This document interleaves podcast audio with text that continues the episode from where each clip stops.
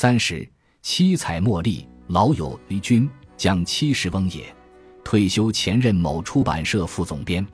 该社不大，在业内口碑颇佳，乃其慧眼识珠，推出过不少好书。君乃善良长者，向以人心处事待人。虽属无神论者，对特蕾莎修女则敬若女神。他的儿女都在国外成家立业了，老伴也去世了，唯他一人留在北京。驻出版社分给他的遗状，建于二十世纪八十年代初的老楼的三居室内，九十几平米，住得极满足。自是身体健康，未故阿姨，终日读书写随笔、散文，勾陈往事故人，活得倒也淡淡充实，幸福指数挺高。几年前，他的家曾是我们共同的二三好友聚在一起谈天说地之处，在他书房。正面墙上悬挂特蕾莎修女大幅油画像，他请一位画家朋友为他画的，以一方精美古朴的老燕写之，所谓各得其所。画像左右配挂条幅，乃君亲笔所书特蕾莎修女生前常说的话。人们经常是不讲道理的、反逻辑的和自以为是的，不管怎样都要原谅他们。即使你将你最好的留给世界了，对世界可能也是微不足道的。但你还是要将最好的留下。他的书法在京城小有名气，若别人求字，每以特蕾莎语录相赠。曾有人执意要其写孔子语录，多为官场中人。所谓国学在官场大热后，执该译者尤多，他却每次都教导笔们：孔子是中国的，也是世界的；特蕾莎修女是世界的，但也应是中国的。二者的思想都是可敬的。比起来，孔子家族从王权那儿所获得好处太多太大了，简直也可以用罄竹难书来形容。而特蕾莎修女没从任何利益集团那儿估掉过任何好处，她是一位纯粹的为世界上穷困的人们服务的人。她的一生更是不为任何个人利益竭诚努力的一生。还是写她的话吧，倘对方坚持己见，他竟会放下笔，正色道：“要么写特蕾莎修女的话，要么算了。”只能请你原谅我驳了你的面子。有几次我也在场，眼见他将对方搞得怪难堪的，待对方走后，忍不住劝他何必那么认真，他却说：“我太讨厌凤迎之风了，俗不可耐。”他对自己的人生如此评价：一件害人的事也没做过，给人世间留下了几本好书而已。A 君称得上是难得的好邻居。那幢六层老楼没电梯，一星期一次。他定期搞楼道卫生，二十几年从未间断，四季如常。他家住三楼，既不但每次从六楼认真扫到一楼，还用拖不拖，拖一遍至少换三桶水，有时净拖两遍。他所住的那个单元，楼道总是干干净净的，楼梯扶手更是一尘不染，而另外四个单元的楼道，则脏得近乎垃圾楼的楼道了。那幢楼原本住着两个事业单位的人家，老住户或将房子卖了，或租出了，后搬入的人家都拒绝交每月一二十元的清扫费。从前每月十元，后来也不过每月二十元，没专人清扫，也不是每个单元都有一位他那样的义务清扫工，自然就脏，脏的实在让人看不下眼去的时候，由街道干部强迫着，才一家出一个人来一次大扫除。也不是每家都肯出人，租房住的外地户尤其不肯出人，在那种时候没锁上门，全家大小遛弯去了，等大扫除过后再回家，反正都不是老户，即使住对门同事开门见着了也不说一句话，便根本都不在乎给对方留下怎样的印象，或许还都想给对方留下这么一种印象：别惹我呀，我不是好惹的，我是草民，我怕谁？几次大扫除后。出人的人家就很生不出人的人家的气，见着了不拿好眼色瞪对方，对方也还一冷眼，意思是我家门槛以外的卫生关我什么事？下次我家还没人，你管得着吗？气死你！仿佛要证明自己正是那种不管自己怎样，别人那都必须包容自己的人，结果便是互相嫌恶，这使街道干部们很头疼，很无奈。因为有关方面经常检查社区卫生，怕受批评，后来干脆由街道出一笔钱，每两个月雇人打扫一次那幢楼的楼道。虽然如此，A 军仍充当着义务清扫工。他难以忍受两个月才打扫一次的楼道的卫生状况。某日我去他家，恰见他在拖楼道，也恰见一对青年男女自上层楼下来，都往楼梯上吐瓜子皮。我说：“年轻人，怜悯一点老同志行不行？快七十岁的人了，拖一次楼道不容易。”不待我的话说完，男青年顶了我一句：“有人逼他做了吗？”我再说不出话来，一对年轻人冷面而过。义军却责备我：“你多余说那么几句。他们是租房住的，房租又涨了，他们压力大，应该像特蕾莎修女说的，原谅他们。”进了他家，各自坐下。他又说：“单元门一关，我就当我们这个单元的人家都属于一个大家庭，不管买下了房子的、租住的，主要家庭成员都是盲人、累人、有压力的人。就我是闲人，也没什么压力。”搞搞楼道公共卫生这种事由我来做，责无旁贷，全当健身了。我说，你可以写份告知书贴楼道里，要求别人起码能尽量保持一下楼道卫生。他说，不是没那么想过，转而一想，觉得不好。问为什么觉得不好？他说，确实也没人逼我做呀，何况街道上还雇人每两个月打扫一次。我心甘情愿的做是一回事，可如果以为自己因而就有权要求别人怎样怎样的话，那就是另一回事了。我又无话可说了。去年年初，我们的一位共同的朋友在电话中告诉我，A 君摊上官司了，成了被告了，而且基本上是原告胜诉了。恶问详情，方知住他楼上的一户人家七十六岁的老太太，在自家门外跌了一跤，大腿骨折。而那老太太的五十来岁的儿子认为是由于义军刚刚拖过楼道，使水泥地面太湿，因而才导致自己的老娘滑倒了。人家说有自家小阿姨可作证，给了他两种选择：或一次性赔偿十万元，彻底私了；或等着上法庭。A 军的常识提醒他，私了往往后患无穷，只得选择了当被告。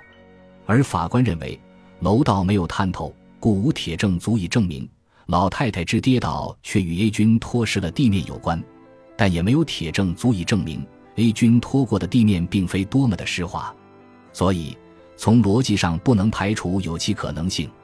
又所以，此案只能依据逻辑关系进行判决，小阿姨的证言作为参考。结果是，A 君需为老太太支付一半，也就是两万三千余元的人道主义住院医疗费。老太太没参加过工作。他儿子也没为他缴纳过医保，故本案不能不本着同情弱者的司法精神进行判决。义军没上诉，他预料上诉也肯定还是那么一种结果，认了。我说我见过他拖楼道啊，他每涮一次拖布，都会用戴胶皮手套的双手将拖布拧得很干呀。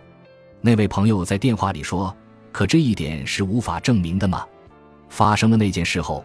君再也不敢拖楼道了，也完全丧失了以前住在那里的好心情，这是必然的。他根本无法对那老太太和他的儿子以及那小阿姨硬装出若无其事的友好如常的样子，而那老太太的秃头大脸一副刁民形象的儿子，每次见到 A 君也总像 A 君仍欠他一大笔钱耍赖不还似的。此种关系已非谁原谅不原谅谁的问题。特蕾莎修女的精神帮不上 A 君任何忙，孔子也帮不上。毕竟 A 君达不到特蕾莎修女那种崇高的心灵境界，也算不上孔子所谓的君子。他只不过是一个好人而已。春节后，好人一军与我们几位朋友相聚时告知，他做出了人生中破釜沉舟的决定，也将房子卖了，大部分钱存上了。用八十几万在一处环境优美的郊区买了所漂亮的小农家院，不久他搬去那里住了，包括我在内的他的三位朋友便都打算去看望他，约来约去的，拖到七月初才终于成行。A 君胖了，气色佳，那地方依山傍水，果是好去处，离某处部队医院颇近，只消半个多小时的车程。他的新家不再仅仅是家。而可以说是家园了，因为有了不小的院子。他是喜欢养花的人，四时院子里的树花已开过了，一花圃草花却开得烂漫，三字翻红，美不胜收。我们都叫不出那是什么花。义军说是七彩茉莉，虽属草本，气温若不低于零下十摄氏度，则可挨过冬季，其根不死，来年春夏仍可奉献红花绿叶。义军的心情分明的又好了，其言其行显得更加热爱生活了。我们都看得出来，与他的生活中出现了一个女人有关。那女人五十来岁，衣着得体，快手快脚，做事麻利。当年定有几分姿色，如今还是挺经得住端详的。李军称她玉华，说他是风景区的临时勤杂工。他搬过来后需要一个照顾自己的人，在风景区偶然认识了他，问他愿不愿成为照顾自己的人，而他表示愿意。于是从风景区的集体宿舍搬到这个小院里来住了。还说她是个离了婚的女人，女儿特出息，在北京一家外企做翻译。她愿有自己的一份自由生活。所以不进城去投靠女儿。这院里原本只有树，没有那些七彩茉莉。他知道我喜欢花，以后用风景区的花籽在院子里种出来的。我喜欢花，他会种花，我俩缘分不浅吧？我们也都听得出来，他俩不止缘分不浅，关系也已不浅。我们三个在一军那里住了一夜，晚饭是玉华做的，他厨艺不错，却不就做，像服务员似的。将我们每一个照顾的都很周到。第二天上午，我们告辞时，A 君搂着玉华的肩，站在院门口目送我们的车开走。一个朋友在车上说：“也忘了问玉华是哪个省的人了。”开车的朋友说：“操心太多了吧？”我说：“他有一天肯定会请咱们喝他俩的喜酒。”两个月后，我收到一份从某国寄来的邮包，自存并不认识彼国的什么人。甚怪，拆开竟是 A 君所书特蕾莎修女之语录，曾挂在他家那两幅中的一幅，还有一瓶治萎缩性胃炎的药和一封信。信是 A 君在那一国家定居的儿子代他写给我的，而他因精神受了大刺激，正在那一国家接受心理治疗。读罢信，方知 A 君经历的官司竟有起伏跌宕的下文。先是那老太太的两个女儿因家产分配不均。求助于电视台的调解节目，希望他们的弟弟能回心转意，与他们重新分配家产。两个姐姐的说辞是，父母老宅的动迁补偿款几乎被他们的弟弟独吞，一部分买了城里的房子，因而曾与均成了同一幢老楼的同一个单元的邻居；另一部分不知去向。两个姐姐指示弟弟，不但挟持母亲与其同住，而且拒绝为老母用动迁补偿款补交医疗保险。那当弟弟的于现场勃然大怒，调停失败，闹上了法庭。既闹上了法庭，便干脆都撕破了脸，亲情殆尽，变为互憎，都恶语攻讦。两个姐姐怒斥他们的弟弟是一个不讲道理的、反逻辑的、以自我为中心的、一向善于搅浑水、恶人先告状的人。为了表明他们的话是有根据的，他们揭发了他如何收买小阿姨做伪证讹诈军的劣迹。由于涉及前案判决的公正与否，法庭传唤了那小阿姨。慑于法庭的威严，小阿姨供认不讳。那老太太的儿子又勃然大怒，反咬一口，咒言小阿姨被自己的两个姐姐收买了。小阿姨大呼起冤，以声泪俱下的控诉他多次奸淫过自己。总之是你咬我来，我咬他，当庭打起了连环口架，便不得不休庭了。小阿姨无处栖身了，一怕因作伪证被追究法律责任，潜回到他母亲，也就是义军后来的住处去了。义军一见到那小阿姨，自是骇然万分，而玉华对他说过的种种谎言不攻自破。那母女俩跪地祈求原谅。李军虽不忍当即驱逐，亦不敢与他们在那小院里共度一夜，只得住到附近的宾馆去了。经彻夜思考。决定予以原谅，但回到小院后，那母女俩已不知去向。他们盗走了他的存折以及某些他们认为值钱的东西，连特蕾莎修女的油画像也只剩被破坏了的框子了。这是必须报案的。第二天，那母女二人就被抓捕到了。第三天，法院的同志也找到了 A 君，告知他，他有要求结案重审的权利。他放弃了那权利，但他也不愿继续在那小院住下去了。尽管那正是七彩茉莉盛开怒放、小院芬芳四溢的时候，他已没了在一个住处。好在有护照，于是锁了院门，在宾馆住了下去。出国申请一经批准，便到某国投奔儿子去也。另外两位朋友也收到了邮包，内有另一条符或特蕾莎修女的油画像。我们三个用短信互发了一通感慨，以后各忙各的。渐渐的，似乎都将远在他国的 A 军给忘了。今年七月，A 军又开始联系我们。他说他不会在别国长住下去，还是要落叶归根的，但也不愿意回国就住进养老院，请我们替他去看看他那第二处家怎么样了。我们某日清早驱车前往，到时八点多钟。头天晚上刮了半夜的风，那日无雾霾，蓝天白云，阳光灿灿。一位老友掏出他寄来的钥匙开院门，所幸已完全锈死，哪里还扭得动呢？驾车的朋友取来车上的救生锤，将锁砸落，门的荷叶也几乎锈住了。